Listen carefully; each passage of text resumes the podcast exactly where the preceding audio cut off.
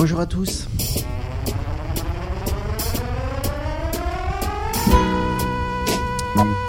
Il y a des sujets, comme ça, propices aux fantasmes, à la violence et aux préjugés. La pauvreté en fait partie. En ces temps difficiles, le sujet fait les gros titres. La France a peur, peur de la pauvreté et de ses pauvres.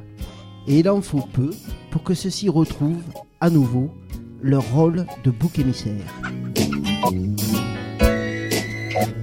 Alors nos invités ne cherchent pas à victimiser ces populations. Ils cherchent tous, à leur manière, à décrire une réalité et à lutter contre toutes ces souffrances. Pour son livre En finir avec les idées fausses sur les pauvres et la pauvreté, Jean-Christophe Sarraud, daté des Carmonde, est l'invité de cette émission. Il sera rejoint en fin d'émission par Benjamin et Mitou, deux jeunes majeurs qui viendront nous raconter une étude qu'ils ont menée sur cette question de la pauvreté. Vous retrouverez dans cette émission le Je lui dire de Julien Pernaud, la chronique de Dominique, à la technique Nathalie Aubry, à la réalisation Julien Pernaud et Christophe Rocoplan, aux questions Dominique de Pléchet, Hervé Laude s'il arrive à franchir l'handicap des transports parisiens et Eric Santamaria. C'est deux trottoirs d'à côté de l'émission, en public depuis les Tsup à Paris. C'est parti, bienvenue à tous.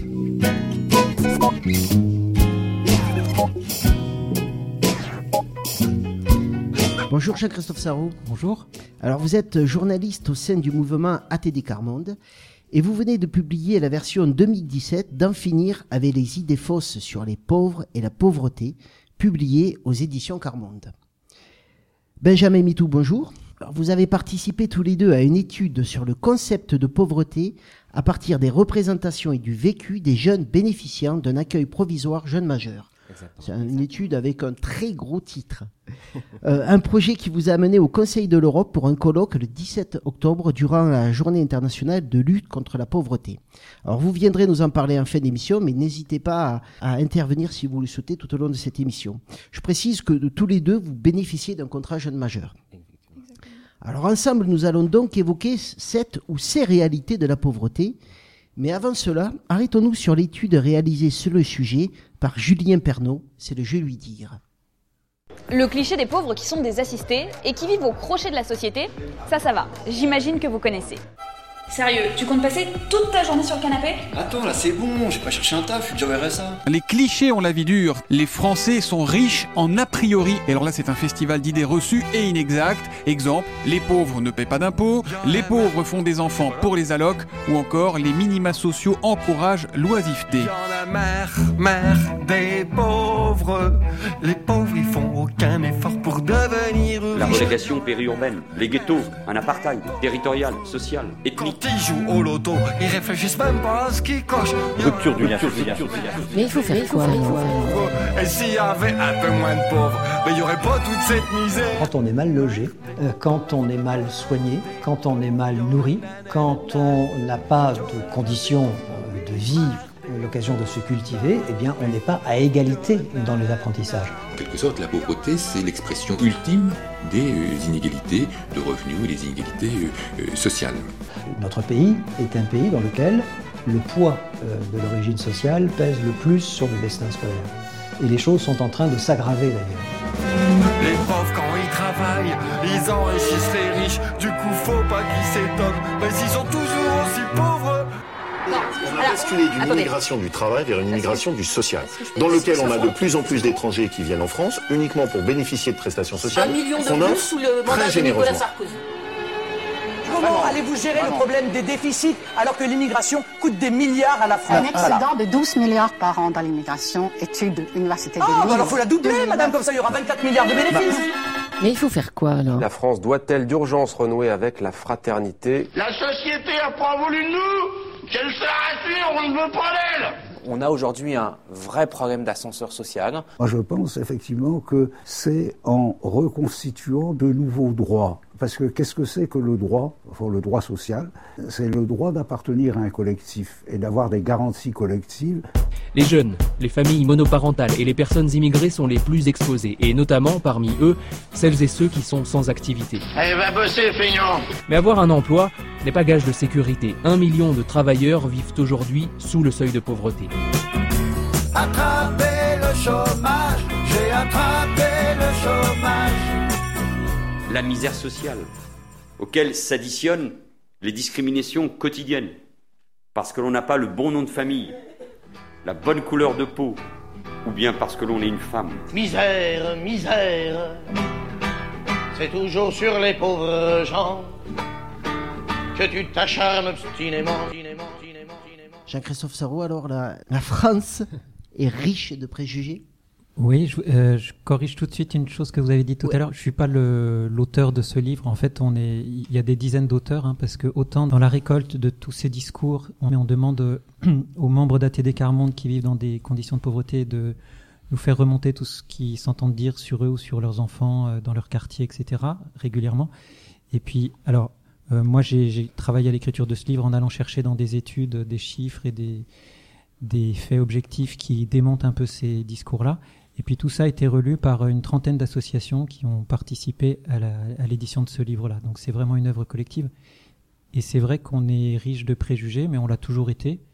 Et après, ce qui, bah, ces préjugés, la campagne électorale arrivant, je pense qu'ils vont trouver une nouvelle vigueur. Mais ces préjugés ont des raisons d'être qui sont, enfin, ils sont ancrés en chacun de nous. Après, ils sont plus ou moins vivaces. Et ce qui peut les déconstruire, c'est le fait de rencontrer des personnes d'autres milieux que le sien. Et c'est ce qui nous arrive de moins en moins, en fait. Alors donc c'était c'était une première question. Donc c'est c'est un écrit collectif. Tout ce qu'on peut lire, c'est 117 idées fausses. Elles remontent du terrain.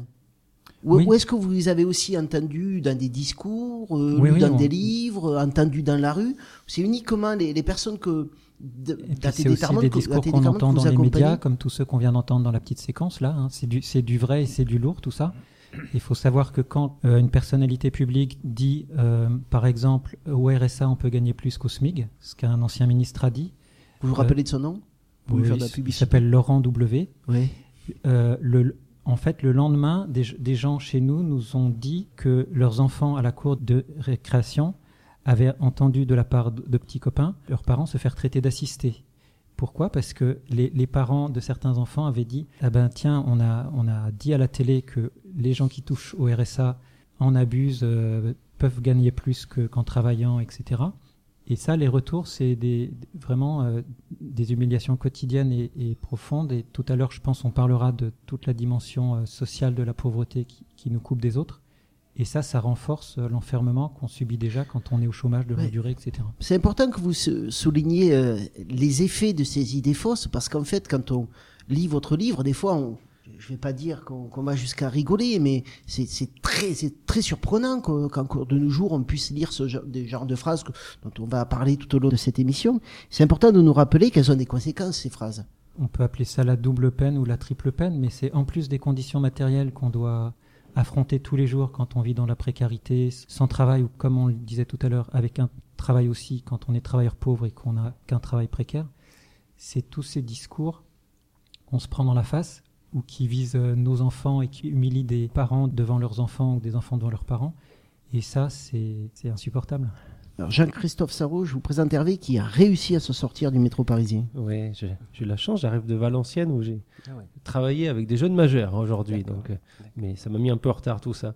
Euh, donc oui, par rapport. au- J'avais trouvé une excuse pour toi et Euh, tu- bon, ouais, non, mais c'est le train qui à côté, c'est la réalité, c'est la vérité, c'est le but euh, de cette émission. euh, la, la troisième édition de, de cet ouvrage, euh, on a compris que, notamment par euh, des contributions de personnes elles-mêmes en situation de précarité, vous trouvez à mettre en avant et à déconstruire un certain nombre d'idées fausses chaque année. Au bout de la troisième édition, est-ce qu'il y a un espoir? Est-ce qu'il y a quelques idées fausses qu'on n'a plus besoin de traiter, qui s'effacent au fur et à mesure? Ou alors ça s'empile comme un millefeuille euh, qui va monter de plus en plus haut?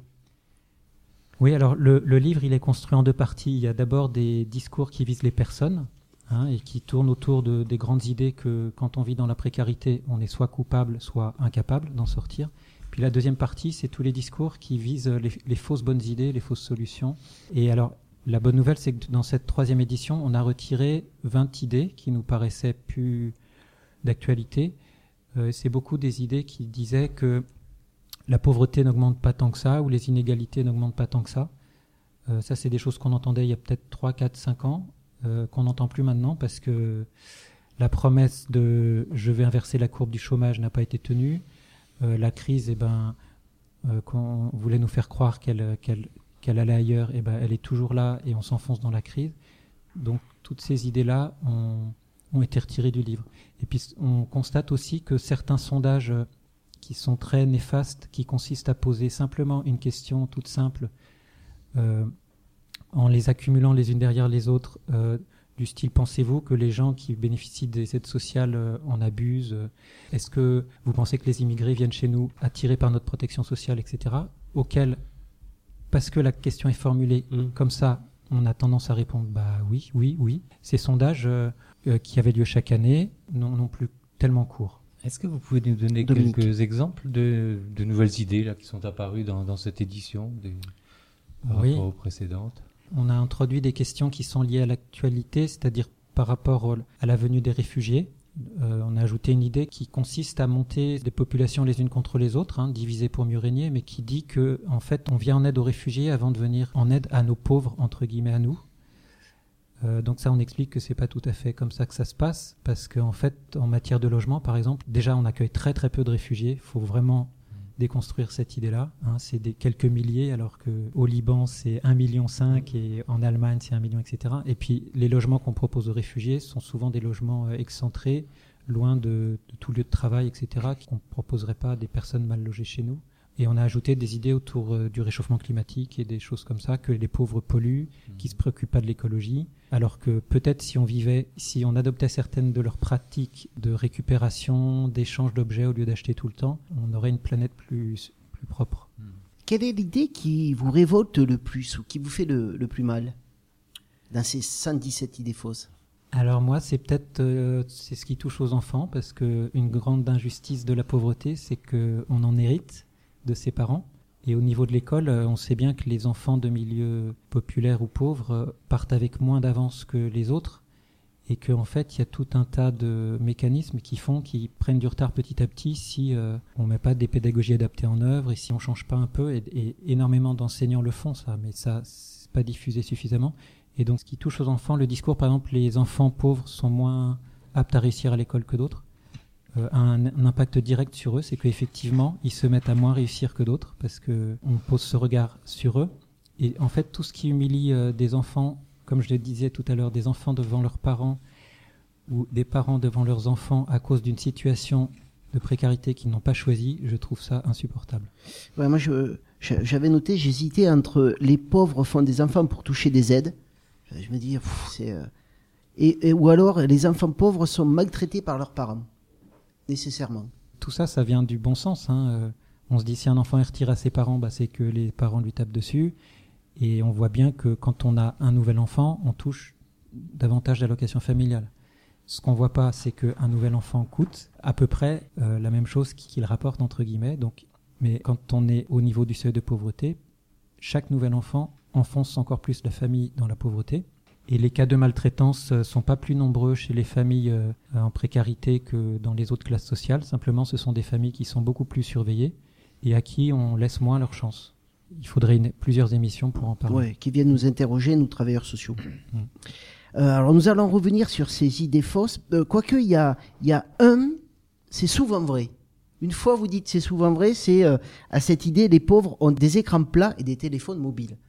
C'est comme s'ils n'avaient pas le droit d'exister aussi d'une certaine manière. Donc les pauvres ont des écrans plats et, vous êtes bien obligé de le reconnaître.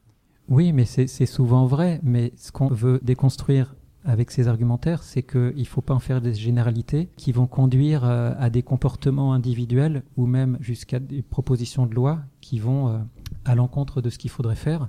Et sur ce point-là, il y a un homme politique que je ne citerai pas, qui est en Picardie, ça s'appelle les Hauts-de-France maintenant, je crois, qui propose régulièrement que l'allocation de rentrée scolaire soit, soit supprimée, soit que son usage soit contrôlé, parce qu'il entend dire que cette allocation peut servir à acheter des écrans plats. Des études de la CNAF ont montré que c'était tout à fait faux. Mais quand euh, des discours euh, vont jusqu'à euh, donner naissance à des propositions de loi, on se demande comment travaillent certains députés. Alors, la bonne nouvelle, c'est que il y a plus de, de, propositions de loi qui vont dans le bon sens, on en parlera peut-être aussi à la fin, que de propositions comme celle-là. Alors Christophe Sarou, je vous propose d'écouter la chronique de Dôme qui vous fait part du résultat de la lecture de votre livre.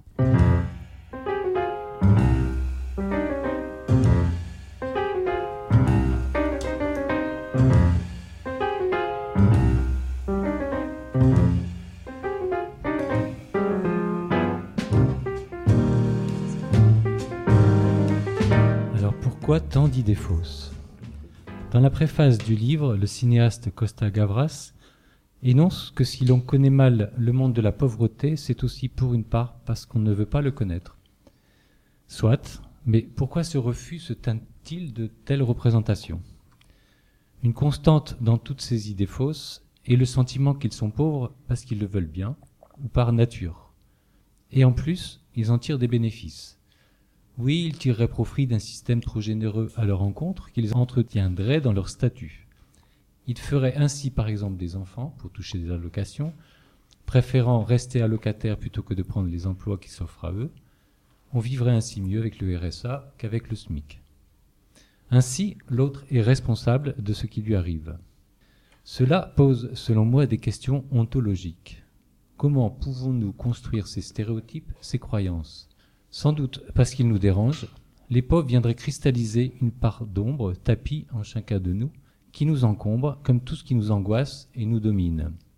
Ils nous donneraient alors par leur existence le sentiment d'être potentiellement en danger et d'avoir à protéger nos acquis contre eux, contre la peur du déclassement.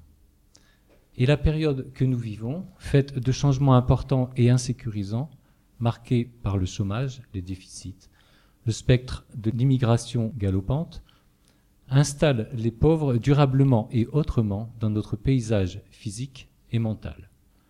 Une logique de stigmatisation contribue à nous dresser les uns contre les autres.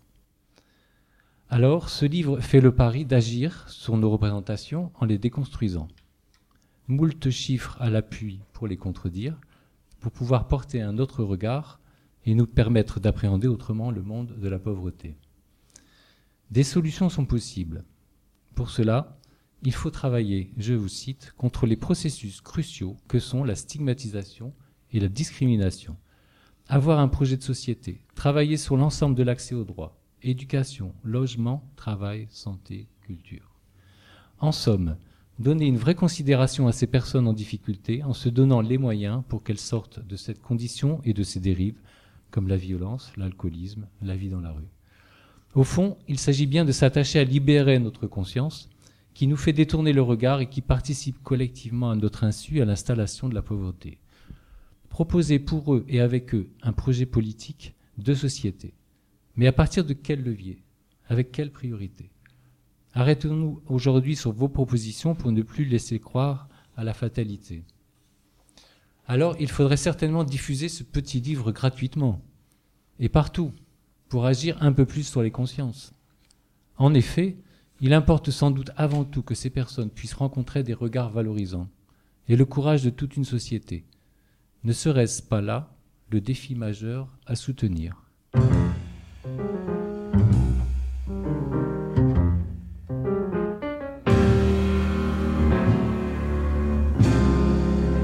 Vous aviez une réaction, Jacques-Christophe Sarou oui, vous souhaitiez que ce livre soit gratuit. Il est presque gratuit. Hein. Il ne vaut que 5 euros. C'est mais il veut vous appauvrir. Hein. Et on s'est, on s'est battu pour qu'il soit vraiment accessible au plus grand nombre. On, a, on est passé par du financement coopératif, etc. Et je voulais juste citer maintenant une étude euh, faite au Québec en 2015, qu'on cite dans le livre, qui montre que quand euh, on a des relations euh, avec des personnes en précarité, eh ben, en fait, on, notre attitude devient de plus en plus positive à leur égard.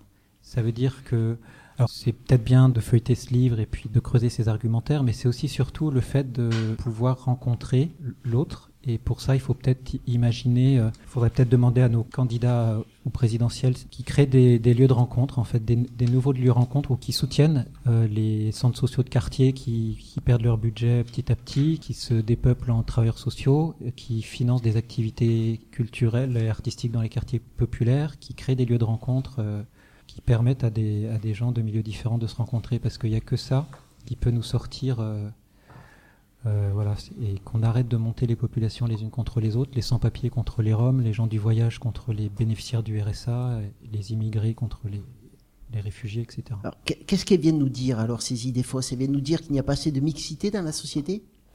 Ah ça c'est sûr, je pense que plein, plein de phénomènes pourraient expliquer le fait qu'on vit de plus en plus euh, dans notre petit milieu et qu'aujourd'hui on connaît même pas le nom de nos voisins alors qu'il y a 20-30 ans euh, il y avait toute une vie qui, qui s'organisait euh, autour de soi partout.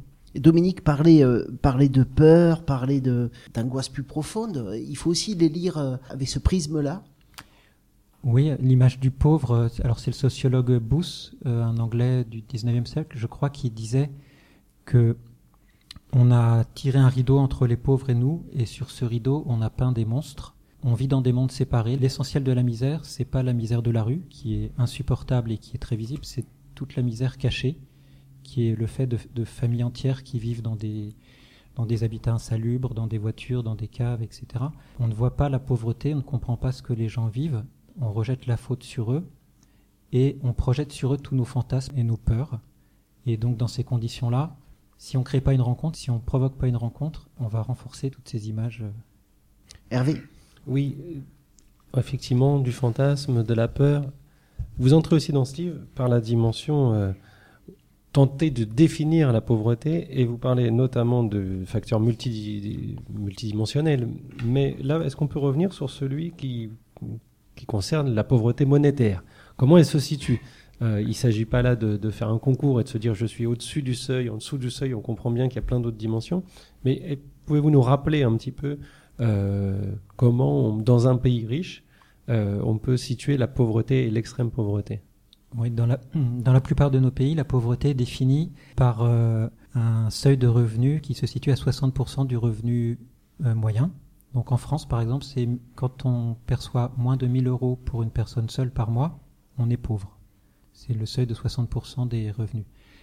Euh, il y a d'autres définitions au niveau de l'Europe ou même en France qui définissent aussi d'autres dimensions de la pauvreté, comme le fait de pas manger euh, de viande régulièrement, pas aller en vacances, pas avoir de voiture, etc.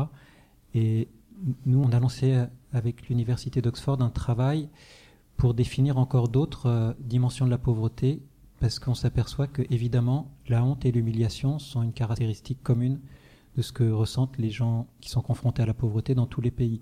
Donc on voudrait aussi que des critères invisibles comme ça soient définis, et après il faut trouver comment les mesurer. Alors avec cette définition relative de la pauvreté, on pourrait dire, ben, 1000 euros par mois, c'est quand même pas si mal. Alors il y a d'autres seuils plus bas, mais ce qu'il faut bien se dire, c'est qu'on est toujours pauvre par rapport à, ce que la société en moyenne, euh, à, ses modes de vie moyens, etc. Et que ce qu'on constate, et qu'on ne dit pas, c'est que euh, le taux de persistance dans la pauvreté augmente. Et les gens restent plus longtemps. Les gens restent plus longtemps sous ces seuils-là. Et l'intensité de la pauvreté augmente. Ça veut dire que quand ils sont sous ces seuils-là, ils le sont de plus en plus bas. Comme une descente? Oui, oui. Et donc on peut se dire, il y a toujours eu des pauvres et il y aura toujours des pauvres. Ça, c'est une question qu'on trouve dans cette édition-là, je crois. Et alors c'est vrai, mais de façon aussi durable, de plus en plus durable et de plus en plus profonde, euh, c'est insupportable dans, dans, notre pays, entre autres, qui est le sixième ou septième puissance mondiale. Ouais, D'après l'INSEE, il y a à peu près 8 648 000 personnes en situation de pauvreté, c'est-à-dire en dessous du seuil de 60%. Ça fait à peu près 14% de la population. Et 4 953 000 personnes en grande pauvreté, c'est-à-dire au-dessus du, au-dessous, pardon, du seuil de 50%, soit 8% de la population. Ça, c'est une photographie à l'instant T, mais quand on sait que là-dedans, il y a beaucoup d'enfants, et beaucoup de jeunes, ça veut dire que c'est des générations sacrifiées qui ont des chances aussi de reproduire peut-être, euh, de reconnaître la pauvreté à leur tour si la situation s'améliore pas. donc c'est vraiment tout un tas de, d'énergie et d'intelligence qui sont, qui sont gâchés. Et pourtant, vous dites qu'on euh, on peut en sortir de la pauvreté. C'est pas, c'est pas. euh, Oui, on sait. Alors moi, enfin, on sait comment. On parlait des différents domaines de la santé, de l'école, de l'emploi, du logement. On sait ce qu'il faut faire. On sait ce qui permet à des enfants de mieux réussir à l'école. Des enseignants le font tous les jours et ils ont des taux d'échec scolaire qui descendent en flèche. Et simplement, des enseignants se découragent parce qu'ils sont pas épaulés, euh, leur, euh, pratique se diffuse pas et ça devient pas la, euh, la règle. On sait comment lutter contre le chômage de longue durée. Il y a des expériences, il y a une expérimentation qu'ATD Carmonde est en train de lancer avec le Secours catholique Emmaüs, la FNAR, c'est le pacte civique qui s'appelle Territoire zéro chômeur de longue durée. Oui, dans 10, 10 territoires ciblés. Oui. On ne peut pas dire qu'on a trouvé la solution, c'est qu'une expérimentation.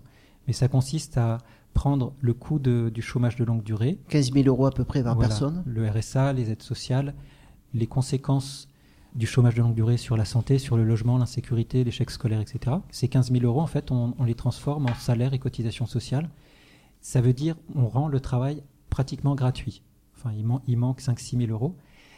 Ça- Euh, et ça, c'est les entreprises qui les rajouteraient, ces 5-6 000 euros. bah, c'est en fait c'est le produit de l'activité de la personne qui est remise au travail.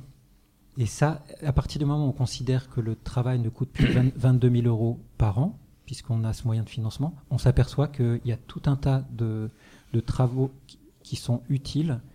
Euh, moi, j'habite à la campagne, je peux vous en faire des listes et des listes de choses à, à faire qui, qui sont en général dans les métiers du prendre soin des personnes, de l'environnement, euh, des bâtiments, etc. Ils sont pas solvables, ils sont pas rentables, donc on les fait pas. Mais cette méthode permet d'apporter un démarrage de financement. Et on s'aperçoit aussi que les personnes qui sont au chômage de longue durée, bien qu'elles soient que le chômage détruise à l'intérieur petit à petit, euh, elles n'ont qu'une envie, c'est de travailler. Oui. C'est parce que c'est sur des, des, des pratiques professionnelles euh, qui ne sont pas mises en place sur ces territoires-là. En fait, il ne faut pas rentrer non plus en concurrence avec euh, euh, des marchés qui existeraient déjà. Ou- Oui, enfin, le, Ça, but c'est pas de casser de l'emploi par ailleurs, donc c'est, mais ces emplois non solvables ne concurrencent pas le marché concurrentiel qui est sur des emplois solvables. Et un exemple, c'est l'isolation thermique des bâtiments, qui n'est pas rentable à, à court terme ou à moyen terme, donc on n'isole rien du tout, et ça peut créer des centaines de milliers d'emplois euh, si on trouve le financement, et ça peut être un moyen de le financer. Dominique? Alors il y a cette idée que les, les pauvres coûtent cher euh, à la société, notamment aux, aux classes moyennes. Donc qu'être allocataire, c'est euh, c'est presque une rente dans laquelle on s'installerait. Et et puis aussi peut-être cette, cette notion de que c'est pas évident finalement d'arriver à se représenter qu'on donne de l'argent à quelqu'un qui ne qui n'en rend rien.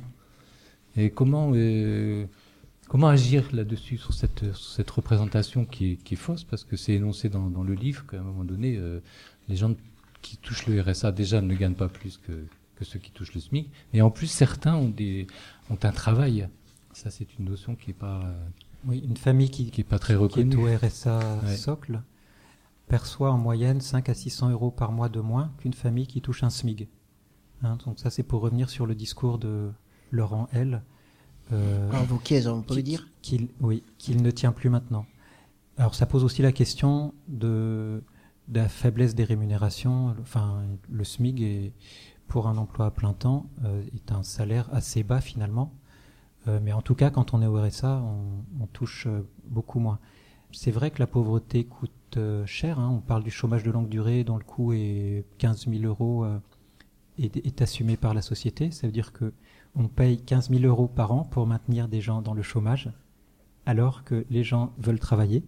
Les, les travaux utiles et non satisfaits sont légion.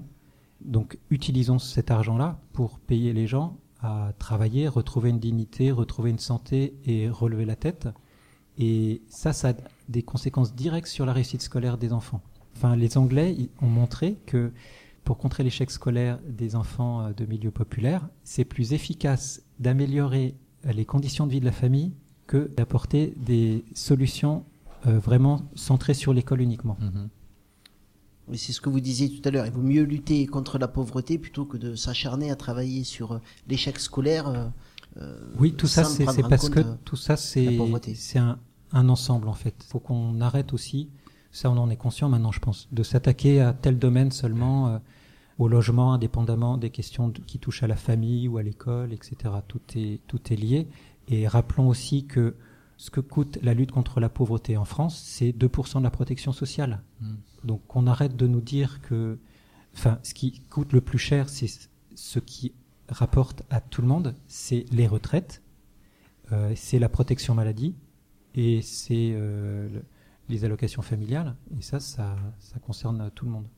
Il y a aussi cette idée qu'il y a des emplois qui ne sont pas pourvus et que en fait, voilà, les pauvres n'en voudraient pas. C'est un mensonge mortifère. Oui. Il y, a, il y, a, 150 000 emplois selon Pôle Emploi, je crois. C'est pour des raisons objectives qui ne sont pas couverts. C'est parce que moi j'ai vu des offres d'emploi, c'est une heure de ménage par semaine. Il faut avoir un véhicule. Des offres d'emploi comme ça, il y en a, il y en a un, certain nombre aussi. Hmm. Alors Jacques-Christophe Sarrault, le deuxième critère que vous évoquez dans ce livre pour définir la pauvreté, c'est la pauvreté en conditions de vie. Et là, euh, je me tourne vers Benjamin et Mitou, car au début de l'étude à laquelle vous avez participé, étude sur le concept de pauvreté à partir des représentations et du vécu des jeunes bénéficiant d'un accueil provisoire jeunes majeurs, vous avez commencé par vous demander ce qu'était la pauvreté. Et les réponses ont mis en avant l'importance du lien social. Il y aurait une pauvreté économique, mais aussi une pauvreté sociale. Que voulez-vous dire? Benjamin. Voilà, merci beaucoup pour votre invitation. Je vous en prie. Euh, voilà, euh, par rapport, euh, on va dire, si je dois utiliser le mot parallèlement à ce que votre invité disait, sur la pauvreté qui est économique, financière, nous, en ce qui concerne les jeunes qui sont CGM, c'est les contrats jeunes majeurs. Voilà, les contrats jeunes majeurs, exactement, exactement. Les jeunes, quand on les a posé la question, à savoir qu'est-ce pour eux, qu'est-ce que signifie la pauvreté, et ils l'ont vu d'une autre manière pour eux, la pauvreté, c'est encore euh, euh, social, euh, psychologique. Il y a d'autres qui nous ont donné des exemples comme quand on est malade et qu'on n'a personne autour de nous, qu'on n'a personne qui, qui se soucie de nous, on se sent pauvre. il y a d'autres qui se disent que on a un toit aujourd'hui grâce à ce contrat jeune majeur. Aujourd'hui, on a quelque part où dormir, mais à chaque fois qu'on a besoin de la présence humaine, d'être assisté, d'être euh, euh, accompagné dans nos différents projets, nos rendez-vous. Et on n'a personne autour de nous. Mais c'est ce qui, beaucoup d'entre eux ont déploré. Pour eux, c'est ce qui signifie la pauvreté. Voilà, ces jeunes-là. D'accord. On va revenir hein, sur cette expérience, mais Jean-Christophe Sarraud, juste euh, comment vous réagissez à ça, puisque vous nous dites dans le livre, vous, citez notamment Joseph Wresinski, qui est la personne qui a créé ATD Carmonde, euh, vous le citez lorsqu'il dit la misère paralyse les facultés intellectuelles euh, de l'homme, elle rétrécit sa vision de la société. Alors vous réfutez l'existence d'une culture propre aux pauvres, mais en revanche la pauvreté fait que tout devient compliqué et inaccessible. Oui, oui, oui. Puis ce que dit Benjamin, c'est très fort. Hein, ce que les jeunes ont dit que être pauvre, c'est être tout seul dans ses projets. Et donc euh, ça, c'est insupportable aussi parce que les gens qui sont dans la précarité, ils sont pas différents de nous, ils ont des envies, des projets, sauf la seule différence, c'est qu'ils se heurtent à des murs en permanence qui s'appellent des discriminations dans le domaine du logement, du travail, de l'école, de la santé. Et, pour revenir à ce que vous disiez, euh, l'image qu'on pourrait donner aussi, c'est que quand on vit dans la pauvreté, on vit dans un comme dans un tunnel. On ne voit que ce qui vient vers nous, c'est-à-dire il faut faire face au quotidien. Et là, on, on est assez performant parce que euh, moi, je vous donne 5 euros pour faire un dîner pour, pour, je sais pas, 4 ou 5 personnes. Je vous défie de réussir aussi bien que des personnes que je connais très bien qui sont expertes dans la gestion de budget, malgré tout ce qu'on dit sur le fait que les gens sont pauvres parce qu'ils savent pas gérer leurs sous. Mais ça, en fait, ça, cette gestion du quotidien procure une telle angoisse et euh, occupe tellement d'énergie qu'on n'arrive pas à se projeter plus loin. Et puis même, on se croit incapable de réussir autre chose que bien faire à manger avec 5 euros peut-être. Et ça, c'est aussi quelque chose qui est insupportable, ce qui fait que, euh, en fait, pour des, tâches qu'on anticipe ou qu'on se mette à plusieurs, eh ben, on n'y arrive pas toujours et on peut même adopter des comportements qui sont contre-productifs par rapport aux objectifs qu'on a. C'est-à-dire qu'on va se fâcher avec euh, la maîtresse de ses enfants qui essaie de tout faire pour que les enfants réussissent parce qu'on n'arrive pas à se comprendre alors que, que la maîtresse et les parents veulent aussi la, même chose, la réussite des enfants. Mais on a été tellement stressé la nuit précédente, tout ça, que le, au moment du rendez-vous, eh ben, ça va éclater. Et ça, c'est des choses qui qui sont pas normales. pour une situation qu'on n'a pas choisie, on se heurte à des obstacles qui vous enfoncent encore plus là-dedans. Un peu comme une double peine. Ouais. Ben, il y a cette phrase dans, dans le livre hein, euh, qui euh, reprend ce que vous dites, c'est être pauvre, c'est comme être privé de sommeil.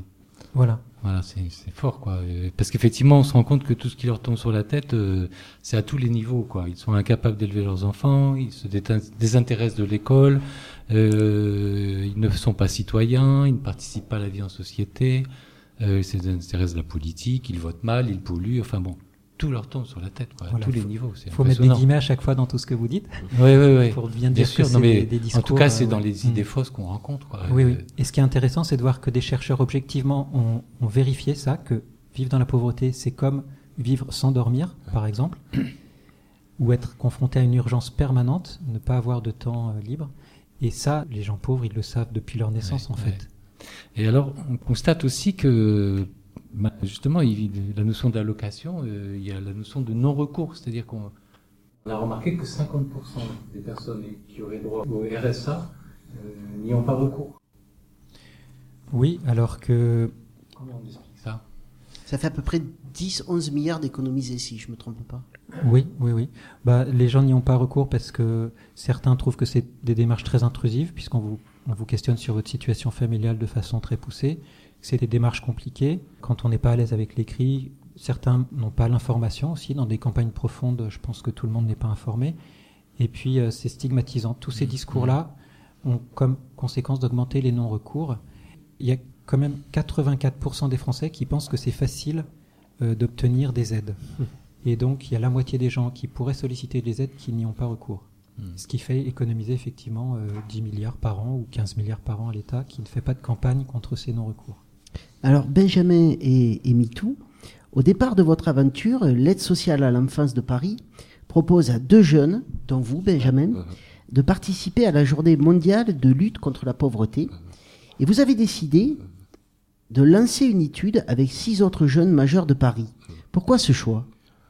Euh, ce choix, c'est que euh, la première fois qu'on a rencontré Madame Hélène Garrit, Oui, qui est, qui est Voilà, une qui est personne de, de l'Université Euh, Paris-Ouest ouais, Nanterre exact- la Défense qui vous a accompagné dans ce travail. Exactement. Euh, dans un premier temps, c'est Madame Garrick que, que nous avons rencontrée. Madame Hélène Garrick, elle, elle est, euh, elle est travailleure sociale. Oui.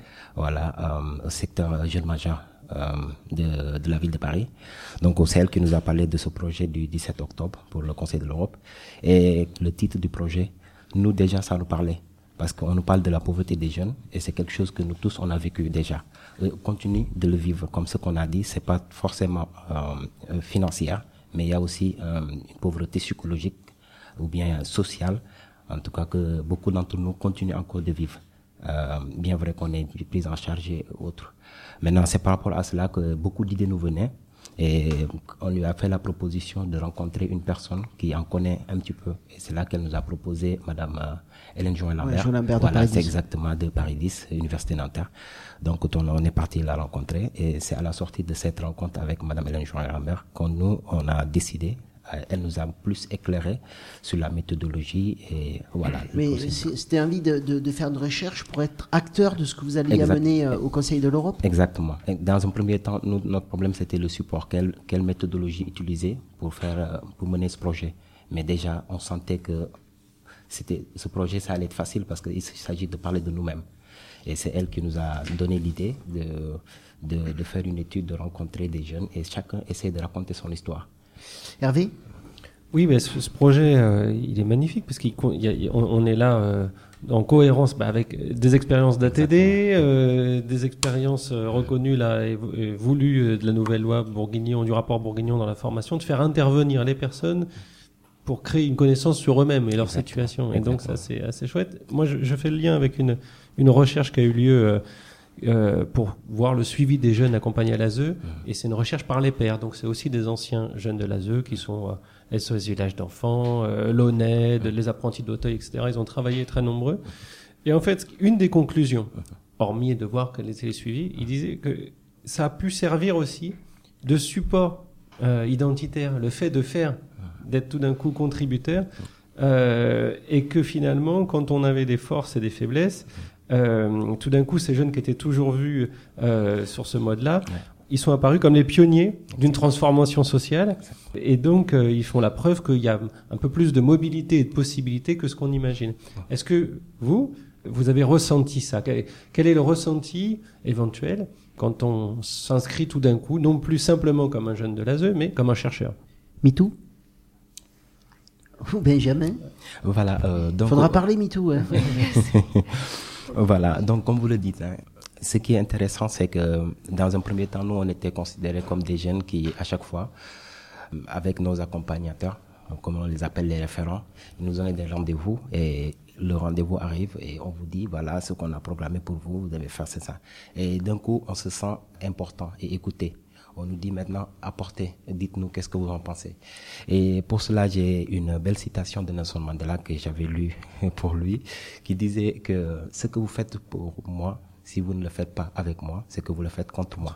Voilà, et que maintenant, à partir de maintenant, nous nous sentons que euh, euh, par rapport à ce que euh, le secteur jeune majeur de la ville de Paris nous propose, il nous demande de venir et il ne nous accompagne plus, mais je ne sais pas comment le dire. En tout cas, il nous joint à cet accompagnement. Vous co-construisez l'accompagnement. Donc, voilà. MeToo euh, merci de donner la parole. Je vous en prie. Euh, moi, je veux parler de ce que j'ai vécu dans la vie en France. Euh, je suis venue ici, ça fait un an et demi. Vous veniez de quel pays? Bangladesh. D'accord. Et pour moi, la langue française, c'est vraiment compliqué. Et je suis, j'ai fait des foyers. Je, je, veux, je veux remercier d'abord à, à l'aide sociale à l'enfance, parce que c'est eux qui m'accueillaient. Je suis venue parce que moi aussi j'ai des rêves. Dans ma vie, je vais faire beaucoup de choses où je vais devenir autonome. C'est pour ça euh, je suis avec l'ASO, l'ASO qui m'aide. Depuis que euh, je suis avec l'ASO, on m'a beaucoup aidé. J'ai passé par euh, l'hôtel et j'ai fait des, foyers aussi. Et maintenant, je suis dans un, dire, un appartement. Enfin, pour moi, autonomie, en fait, c'est quand on a des choses importantes par exemple pour un rendez-vous ou euh, chez le médecin, eux ils disent euh, euh, tu peux aller toute seule, tu peux faire toute seule. Je sais que aujourd'hui, moi je suis majeure, mais dans ma tête, je suis pas aussi majeure comme les, les, les enfants qui sont, qui sont nés ici en France. Parce qu'on a besoin d'aide. Parce qu'on n'est pas encore, on n'est pas encore autonomie, autonome ou on n'est pas encore habitué à, vivre toute seule. Mais en fait, on a besoin encore d'aide.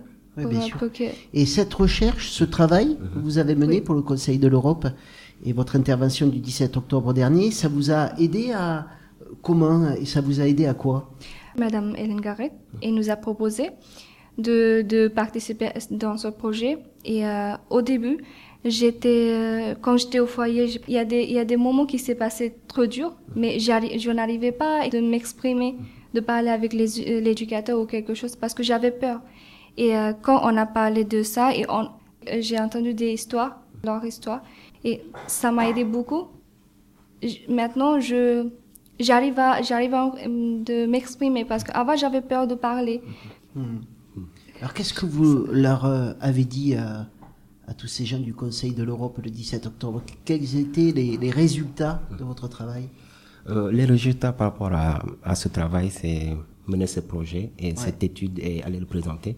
Et quand on est arrivé au Conseil de l'Europe, nous les avons euh, expliqués pour ceux qui voyaient et qui ne comprenaient pas le fond des, de ces jeunes euh, et de ces jeunes, on va dire, ces jeunes immigrés qui viennent ici et qui sont pris en charge et leur expliquer par rapport à leur ressenti, par rapport à ce que d'autres croient que c'est ça qui est notre problème majeur, qui est peut-être on a juste besoin d'argent pour euh, voilà commencer à s'habiller ou truc. Les jeunes avaient besoin d'autres choses comme euh, comme euh, le fait de poursuivre leurs études pour beaucoup, de devenir autonome, de bien s'intégrer dans la société française. Voilà, et, et nous avons aussi demandé à ce que que ceux qui peuvent apporter quelque chose, les décideurs, de faire que ce contrat jeune majeur soit quelque chose de pérenne. Parce qu'actuellement, c'est quelque chose qui est en, je pas en rupture, mais c'est quelque chose qui n'existe plus dans beaucoup de, qui départements. exactement. Exactement. Actuellement, c'est pratiquement la ville de Paris qui, qui, on va vous dire, en quelque sorte la, le seul qui aujourd'hui continue d'appliquer ce, ce contrat jeune majeur. Et, et, vous, vous continuez à réfléchir, parce qu'il y a eu cette journée du 17 octobre, mais vous continuez euh, à réfléchir, à, à, vous retrouver toujours en groupe, à travailler, à faire des propositions? Bien sûr, parce qu'au début, euh, c'est ça qui était notre objectif, c'était ça. Mais au retour de, du 17 octobre, on s'est dit qu'on ne pouvait pas s'arrêter là, parce qu'on a vu que le projet intéressait beaucoup de personnes. On a réfléchi entre nous et on s'est dit pourquoi ne pas pro, euh, proposer à, à l'aide sociale en France de faire un conseil des jeunes. Et ce conseil des jeunes aujourd'hui, pour le légitimer, nous avons fait une questionnaire que nous avons distribué dans, dans les différentes structures et foyers pour demander aux jeunes de, de faire, euh, d'essayer d'adopter. Voilà, exactement, de l'adopter. Hervé Oui, on entend euh, dans le témoignage de MeToo et de, et de Benjamin euh, le fait que, bien que la plupart des jeunes majeurs sortent avec, quand ils ont 600-700 euros par mois, pour les travailleurs sociaux, on est, tout le monde est satisfait de se dire c'est une réussite, il peut avoir son petit logement, etc. Alors qu'on est quasiment travailleurs pauvres. Mais pour eux, c'est pas ça le problème. C'est effectivement l'accompagnement, de faire groupe, de participer. Ça fait écho à ATD euh, sur le mode de la participation. Et je pensais aussi sur le mode de la... Vous parliez d'espace de rencontre. Qu'est-ce qui existe? Je sais qu'il y a des, dimensions culturelles, notamment euh, autour du théâtre, autour du faire ensemble, qui sont aussi des, des richesses possibles, euh, bien qu'on soit précaire euh, monétairement. Est-ce que vous pouvez nous en dire quelque chose? Oui, d'abord je vous remercie d'avoir invité Mitou et Benjamin à l'émission parce que tout ce qu'ils disent, qui vient d'un travail collectif, ça vaut vraiment de l'or et puis c'est vraiment l'esprit de cette journée du 17 octobre qui a été gagné par des pauvres, hein, puisque c'est des pauvres qui ont commencé à se réunir le 17 octobre 87 et qui ont demandé à l'ONU après, qui a reconnu cette journée en 92. Et moi, c'est l'invitation que je lancerai pour conclure aux, auditeurs. C'est la société, elle, changera pas si, euh, nous on s'engage pas pour la faire changer. On en est là aujourd'hui. Euh, d'ailleurs, je pense que tout, ce qui a, changé dans la société dans le bon sens ben, a été gagné par des luttes individuelles et collectives. Et donc s'engager euh, contre l'exclusion et la, pauvreté, c'est quelque chose qu'on peut faire à travers du bénévolat, à travers un service civique si on est jeune, à travers un engagement professionnel, un engagement de, quartier. Et c'est vrai que, si possible, évitons d'aller vers les gens en leur faisant sentir qu'ils sont pauvres et que nous, on vient leur apporter quelque chose. L'outil euh, de la culture et de l'art, que ce soit la musique, euh, la littérature, le cinéma, euh, la peinture, etc., c'est peut-être l'outil le plus puissant pour aller vers l'autre. C'est Charlie Chaplin qui était un pauvre célèbre le vagabond le plus connu au monde, qui disait que l'humour aussi, c'est le chemin le plus court entre deux personnes. Et donc aller à la rencontre de l'autre pour mener des projets collectifs, euh, surtout dans des lieux où euh, la culture ne va pas spontanément, etc. Ça, ça permet d'entrer en relation. Quand on entre en, relation, on casse nos préjugés. On se met euh, à arrêter de perdre du temps à, se monter les uns contre les autres et à, à échanger sur des idées fausses. Et on se met à percevoir que des solutions sont possibles tout le monde a envie que ça change pour le bénéfice de tout le monde. Et on se met à se demander vraiment qu'est-ce qu'on peut faire ensemble pour que ça change. Merci beaucoup, Jean-Christophe Sarrault. J'imagine que vous aurez pas mal de solutions à proposer, euh, notamment durant cette campagne électorale qui arrive. Peut-être qu'on les entendra, j'espère, sur, euh, sur le trottoir d'à côté. Merci beaucoup, Benjamin et Mitou. Bonne continuation. Merci, beaucoup. Merci. Bonne autonomie, Mitou. voilà. C'était le trottoir d'à côté. Vous n'hésitez pas à venir nous écouter, nous retrouver sur notre site trottoirdacote.fr. Allez aussi sur notre page Facebook et dites-nous que vous nous aimez. Voilà, c'était un temps de discussion, de rencontre pour euh, créer un peu et toujours plus de mixité. Voilà, c'était le trottoir d'à côté et ça fait du bien de se parler. Au revoir.